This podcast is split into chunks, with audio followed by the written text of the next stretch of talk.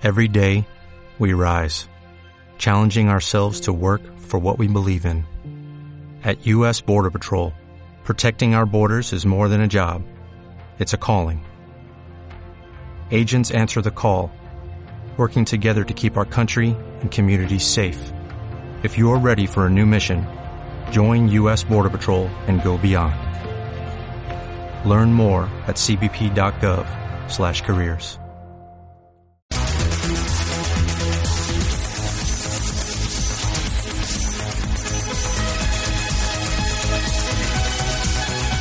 Un viernes más eh, nos sentamos en nuestro serano, ahora en busca de, algo de fresco. Lourdes Gómez, ¿qué tal? Muy buenas tardes. buenas tardes. Pues encantada de estar aquí un viernes más para hablar de estos temas apasionantes que yo creo que siempre apetecen, ¿no? Ya sea eh, con mucho calor, eh, por la noche al fresco o, como estamos acostumbrados nosotros a, la lumbre del serano. hoy, ¿a quién nos, nos presentas? Bueno, pues seguimos con nuestras entrevistas a científicos que están realizando realizando investigaciones fascinantes relacionadas con el misterio y lo desconocido. Y en este caso yo quería eh, aclarar que pudiéramos hablar de un término muchas veces maltratado en los medios de comunicación como es la parapsicología. el grueso del público suele pensar que cuando hablamos de parapsicología hablamos de fantasmas, de esas investigaciones tan rimbombantes que se hacen en televisión. Y yo quería que hoy habláramos con una persona eh, desde el punto de vista científico científico eh, que de verdad conoce estos temas y de verdad que es un honor que esté esta tarde con nosotros. Se llama Óscar Iborra y es doctor en Psicología Experimental y Fisiología del Comportamiento por la Universidad de Granada. Buenas tardes, Óscar. Hola, Lourdes. Buenas tardes. ¿Qué tal? Buenas, tardes. Buenas tardes. ¿Qué tal? ¿Qué tal? Pues Óscar, eh, como decía eh, tanto a José María como a todos los oyentes, eres un experto en parapsicología científica para empezar y ya sabes que mucha gente no conoce la profundidad del término. ¿De qué hablamos cuando se alude al término parapsicología? Bueno, gracias por lo de experto, a ver si está uno a la altura. El, bueno, es cierto, tú lo has dicho bien, que la palabra parapsicología tiene unas connotaciones que no se corresponden a nivel popular con lo que se corresponde con la parapsicología por quienes la investigan. ¿no? A nivel popular, parapsicología es el estudio de lo paranormal, lo sobrenatural y espiritismo, y hay toda una mezcla ahí, y no son equivalentes, aunque tienen alguna relación. La, la parapsicología es el estudio, además, esta definición es una definición propuesta por la Parapsychological Association, que es la asociación internacional que reúne investigadores de todas las universidades del mundo para, para tratar este tema y estudia la aparente anomalía del, del comportamiento, de la experiencia que hay, eh, que se producen junto a mecanismos conocidos que nosotros sabemos, que la ciencia conoce sobre el flujo de información que puede haber entre un organismo y otro organismo, o el flujo de influencia que puede haber entre un organismo y el entorno. Entonces, todos esos fenómenos que aparentemente se dan al margen de esos mecanismos normales es el estudio de la parapsicología.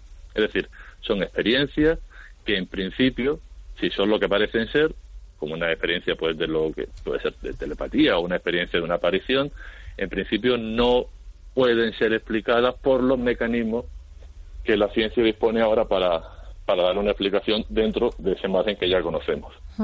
Sería entonces, Oscar, el estudio de estas experiencias, estas capacidades humanas que estarían fuera del ámbito de, de lo que la ciencia concibe hoy día, pero ¿está reconocido en nuestro país este estudio?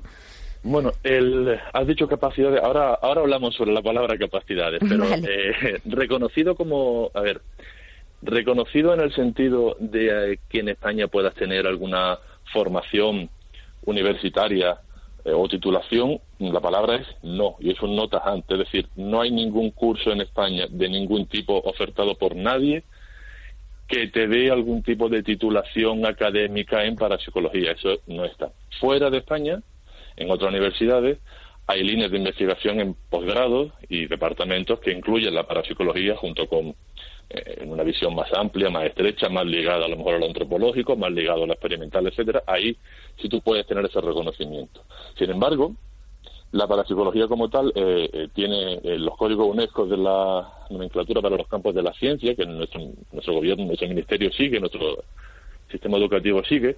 El código, cada disciplina tiene un código, la psicología tiene el 61, y dentro de eso, 6110 es el código de la parapsicología. Es decir, cualquier universidad española, cualquier grupo de investigación puede escribirse a ese código si quiere, puede presentar cualquier proyecto y más allá del mero hecho de que exista el código, cualquier investigador que quiera estudiar, pues voy a hacer un experimento sobre pues sobre telepatía, puede hacerlo sin ningún sin ningún impedimento. Luego habrá ver cómo lo hace, si lo hace bien y demás, pero que en principio no hace falta una especie de como de visto bueno o certificado no especial, ¿no? para para esto. Y hablabas de experiencias, pero Oscar, ¿qué estudia en concreto la parapsicología? ¿Qué diferencia hay entre percepción extrasensorial, psicoquinesis? Cuéntanos. Bueno, la parapsicología actualmente, y esto es una, una clasificación que hay que remontarse a su origen allí en la, en la SPR, la Sociedad Cívica de Londres, cuando empieza a formarse. Se forma, el núcleo se forma en, Reino Unido tiene su origen mucho más espiritualista, luego pasa, eh, crece en Estados Unidos con un origen con una versión diferente, pero la clasificación básica hay como dos grandes grupos, ¿no? Percepción extrasensorial y psicoquinesis, que serían el, se englobarían bajo un término que pretende ser neutro, que es sí, la experiencia sí, y luego hay un segundo grupo como una especie de cajón desastre, donde entran todas las experiencias que normalmente la gente relaciona con, bueno, y que forman parte de la parapsicología, que son, digamos, las más populares, como la experiencia fuera del cuerpo, experiencias cercanas a la muerte, los recuerdos de vidas pasadas, o supuestos recuerdos de vidas pasadas, eh, las apariciones, las casas encantadas y demás. La, la percepción extrasensorial y la eh, psicoquinesis, ¿qué diferencias tendrían? Pues la percepción extrasensorial es el estudio de la, o sea, el fenómeno de percepción extrasensorial sería la, la experiencia, vamos a llamar experiencia porque hablamos de experiencias subjetivas que tienen las personas, no si yo, si yo llamo igual experiencia, una experiencia de percepción extrasensorial y un fenómeno de percepción extrasensorial, ahí hay un solapamiento. Esto habría que discutirlo más tarde, pero bueno, la diferencia de percepción extrasensorial es cualquier experiencia en la que una persona tiene acceso a información que mm, a la que no debería tener acceso según los medios conocidos. Es decir, no es percepción extrasensorial tener la sensación de que ah, eh, te llaman por teléfono, imagínate, y te dicen que ha fallecido tu abuela y tu abuela lleva enferma tres, cuatro, cinco meses. Y dices, Ay, yo lo sabía, yo lo presentía. Eso no es percepción extrasensorial, esto que es una información que de forma lógica tú puedes deducir que eso iba a ocurrir, ¿no? Sin embargo, si tú tienes una experiencia en la cual tienes una visión o una sensación o un sueño de algo que está ocurriendo a determinados kilómetros o en el piso de enfrente, da igual, o en otra habitación, pero no hay ningún medio, no hay ningún otro medio ni sensorial, ni deductivo, ni de inferencia por el cual tú puedas obtener esa información, esa experiencia potencialmente se denomina por una experiencia de percepción extrasensorial. Son términos muy antiguos y fíjate lo que dice el nombre, extrasensorial, o sea, más allá de los sentidos conocidos. Y esa es la, la, propuesta que se hace la investigación en, en parapsicología, ver hasta qué punto, o sea, descartar todos los posibles medios para asegurar, poder afirmar de que, bueno, esa experiencia pues realmente se ha producido por un medio desconocido, pero que no podemos explicar. ¿Y realmente esto se puede estudiar en laboratorio, Oscar?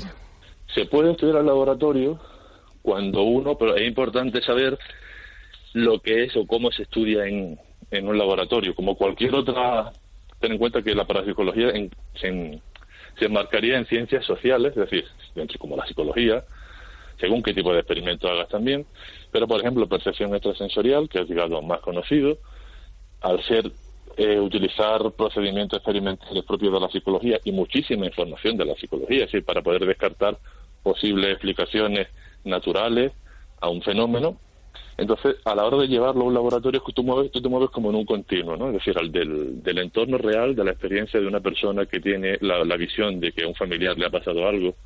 Cuando mueves hacia un laboratorio, mueves ese cursor imaginario de un, un continuo hacia el laboratorio, tú ganas en que puedes controlar las variables que quieras. Por ejemplo, tú y yo hacemos un experimento. Tú te pones en una habitación y yo me pongo en otra. No hay forma sensorial de comunicarnos tú tienes un experimentador, yo tengo otro, que a su vez entre ellos no saben nada de lo que hacemos cada uno, un, doble ciego, ¿no?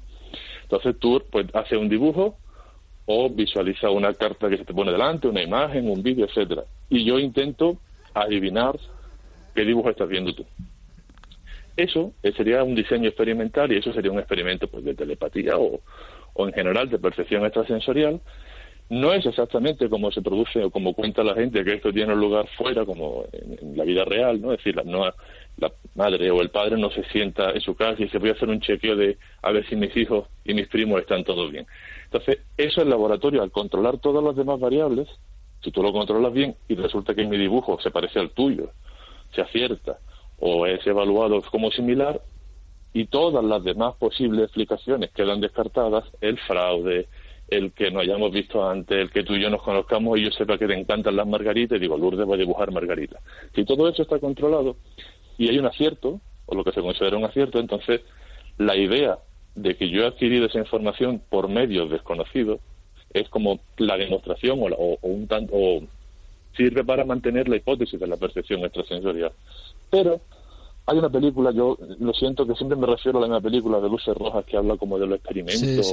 Esa parte, esa parte es la que menos me gusta de la película porque esa, ese científico esperando ahí afirmar, pues como que hacer una demostración, eso no, no es así. Se han hecho decenas de experimentos, muchos con resultados replicados en distintos en, distintos paradigmas. Por lo tanto, se ha comprobado que científicamente en estos estudios ha habido eh, experimentadores que, digamos, eh, sujetos que, que han acertado por encima del azar. Sí, sí, sí, eso lo tiene. En Gansel es uno de los mejores paradigmas que ha funcionado en visión remota, actualmente en precognición, todo eso y, además, y replicado teniendo en cuenta una cosa importante, bueno, un par de cosas importantes, que estos estudios están siempre continuamente sometidos a escrutinio, a escrutinio perdón, una y otra vez, que hay muy pocos grupos realmente que investigan, con lo cual al final te encuentras con que los mismos grupos son los que están haciendo casi siempre la misma investigación, que es deseable que haya más grupos que repliquen, que eso no es, decir, no hace falta un material especial, un ordenador y un generador de números aleatorios, si te hace falta que un pen que lo conectas, con eso ya puedes.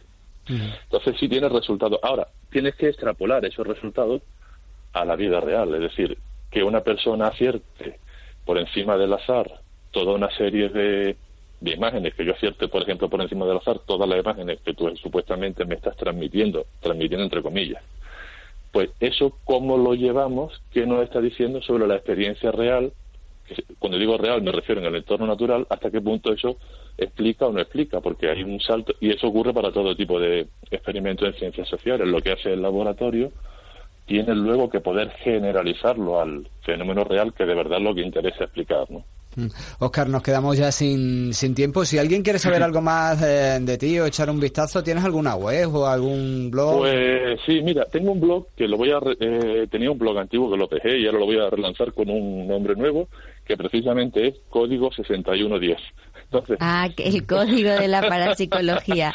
Pues de verdad que ojalá haya más financiación para, para este tipo de experimentos científicos. Oscar, y ha sido un auténtico placer que nos aclares este término.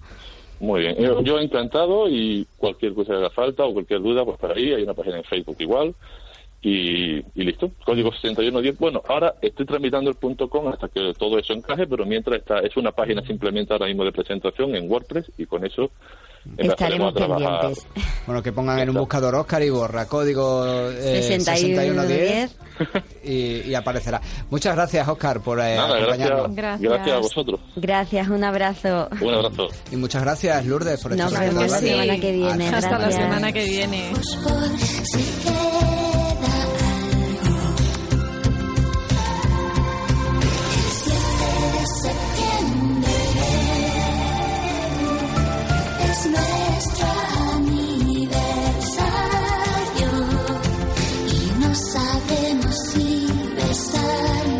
No todos los días tienen la suerte. O'Reilly Auto Parts puede ayudarte a encontrar un taller mecánico cerca de ti. Para más información, llama a tu tienda O'Reilly Auto Parts o visita oreillyauto.com.